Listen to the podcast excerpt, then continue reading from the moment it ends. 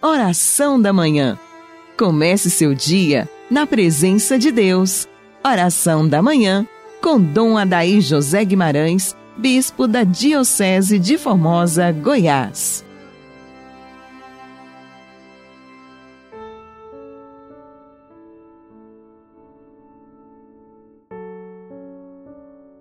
Em nome do Pai, do Filho e do Espírito Santo. Amém. Hoje, dileto ouvinte, diante do mistério da cruz, celebremos vivamente a festa de Nossa Senhora do Carmo. Oremos. Venha, ó Deus, em nosso auxílio, a gloriosa intercessão de Nossa Senhora do Carmo para que possamos, sob Sua proteção, subir ao monte que é Cristo, que convosco vive e reina na unidade do Espírito Santo. Amém. No dia de hoje, nós lembramos a Virgem Maria, poderosa Mãe de Deus, nossa intercessora, que caminha conosco, que intercede pelo rumo da história dos povos e de todo o mundo. É uma festa mariana de origem devocional.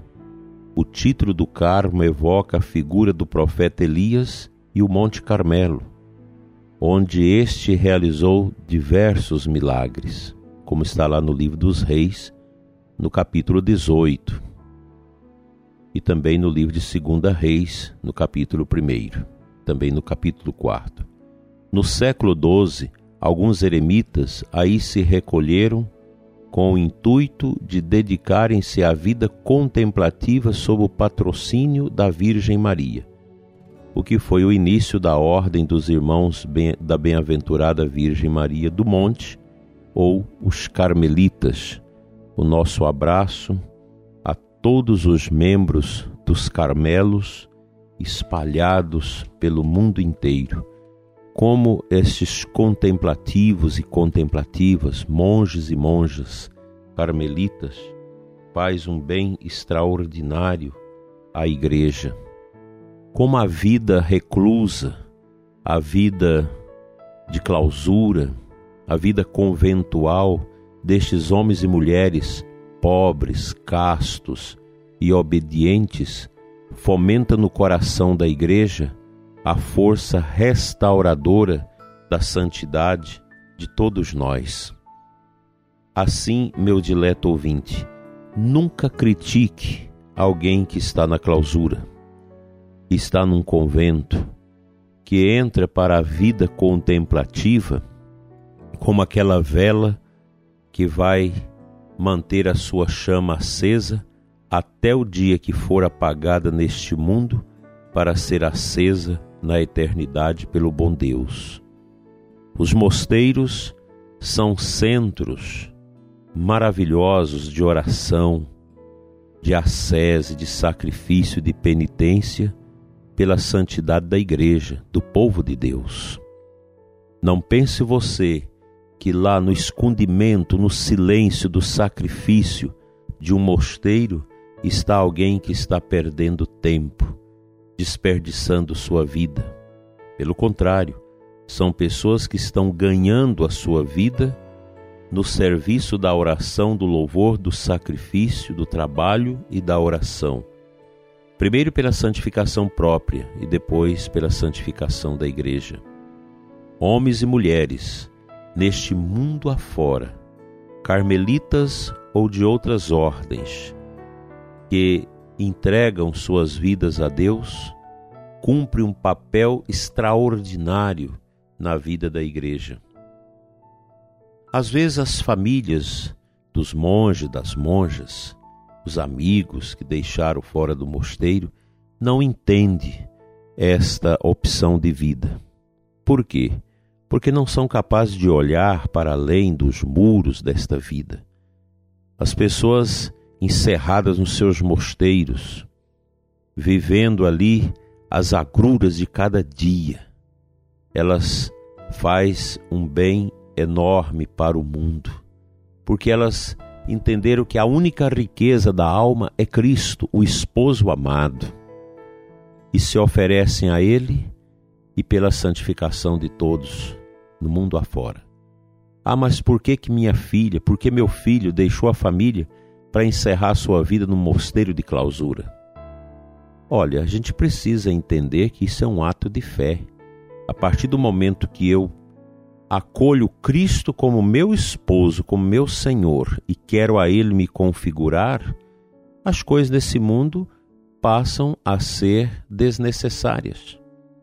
Por isso, o monge, a monja, a pessoa consagrada, precisa fazer esse caminho de busca das consolações somente em Deus e abandonar coerente e radicalmente as consolações desse mundo. Inclui também os afetos dos próprios seres humanos, até mesmo da família. Quando a alma realmente mergulha neste oásis do coração de Cristo, ela já não tem mais necessidade das consolações deste mundo, muito menos das consolações carnais, porque a sua consolação está em Deus, está na cruz, na coroa de espinhos, no olhar de Jesus que nos move ao arrependimento e à conversão diárias. Aí está o segredo, aí está o sentido de uma vida reclusa num mosteiro, numa clausura. Nós precisamos apoiar estes grandes centros de espiritualidade que são os mosteiros.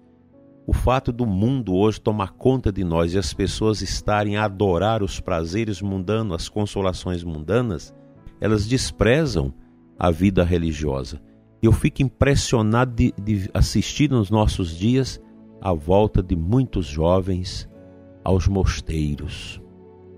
Meninas e meninos que estão entrando na vida contemplativa com corações totalmente devotados a Deus, porque começaram a ler a, a vida dos santos, a vida dos grandes monges, começaram a ler a vida daqueles e daquelas que souberam consagrar suas vidas no silêncio, na adoração e na santificação de si e pela Igreja. Que Deus abençoe nossos mosteiros os mosteiros aqui da Diocese, de todo o Brasil, de todo o mundo. Abençoe as monjas, os monges que estão aí diante do sacrário, que estão na vida pobre, casta, humilde e obediente, servindo a Deus com a entrega total de suas vidas, para que o mundo possa caminhar para a luz salvífica de Cristo. Amém.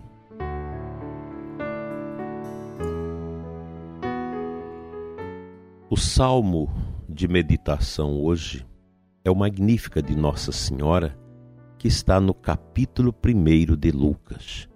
E no versículo 4, Nossa Senhora diz: Derrubou os poderosos de seus tronos e os humildes exaltou. De bem saciou os famintos e despediu sem nada os ricos. Acolheu Israel, seu servidor, fiel ao seu amor, como havia prometido aos nossos pais em favor de Abraão e de seus filhos para sempre.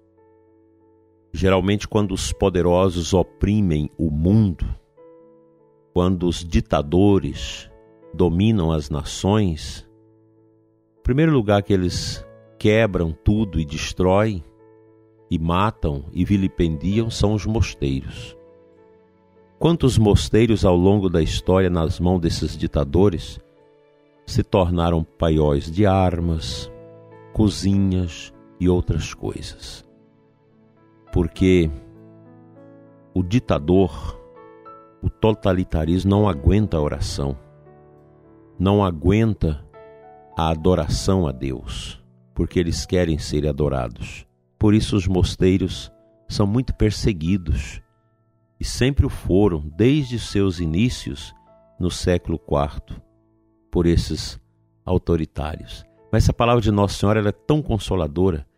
Ela diz: Deus derruba os poderosos de seus tronos.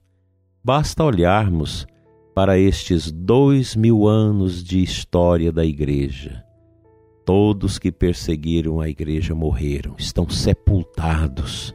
A Igreja assistiu sempre os poderosos inimigos dela serem sepultados a gente vê todos esses países totalitários, ditadores, onde os tiranetes mandam no povo, em nome de ideologias como o comunismo, que massacra o povo. Tudo cairá um dia. Nem a poderosa China guardará para sempre a sua ditadura, nunca. Tudo um dia cai. E Nossa Senhora, em Fátima, pediu que nós orássemos pelo fim do comunismo. Ela deu essas mensagens porque nós sabemos que esse sistema ideológico, ele é ateu. Ele é inimigo da fé, inimigo da igreja, terrivelmente perseguidor da igreja. Mas tudo cai. Todos os poderes tiranos cairão mais cedo ou mais tarde. Daí peço a vocês, monges e monjas, que rezem este magnífica de Nossa Senhora nesse dia, pedindo que todos os poderosos que perseguem a fé, todo esse sistema de nova ordem mundial que está alicerçado no orgulho, no domínio humano sobre as pessoas, nesta busca desenfreada pelo controle da humanidade, promovendo aborto, ideologia de gênero, promovendo paganismo, a destruição da família e da fé, que tudo isso possa cair como pedras quebradas aos pés de nosso Senhor Jesus Cristo, o único Rei deste mundo. Que Nossa Senhora interceda para que todos os poderes tiranos deste mundo, que escraviza as pessoas, que oprime as almas, que destrói a liberdade e impõe o controle, que eles caiam. Caiam logo, para que o povo liberto possa servir e louvar a Deus nas suas igrejas. Que tristeza! A gente fica sabendo de igrejas que são derrubadas, queimadas por esses tiranetes que são grandes, gigantes, mas que possuem os pés de barro. Por isso, todos cairão, porque o poder de Deus é maior do que todo o orgulho humano que se levanta em autoritarismo neste mundo. Que a Santíssima Virgem do Carmo abençoe os nossos escapulários e nos dê a graça da proteção pela frente e por trás, e no final da vida, uma morte santa. Amém.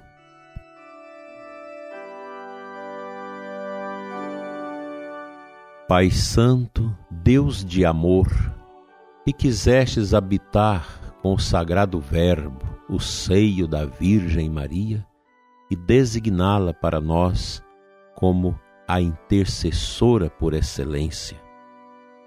Ela que é a mãe do teu Verbo, é também a nossa mãe, a mãe da Igreja.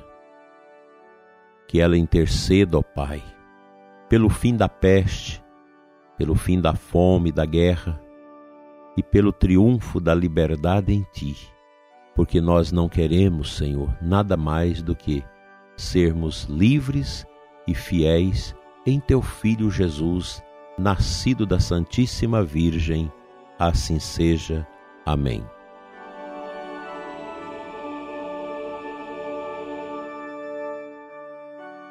Pela intercessão da Virgem Nossa Senhora do Carmo, venha sobre você, ouvinte, sua família, a bênção de Deus Todo-Poderoso, Pai, Filho e Espírito Santo. Amém. Até amanhã, se Ele nos permitir.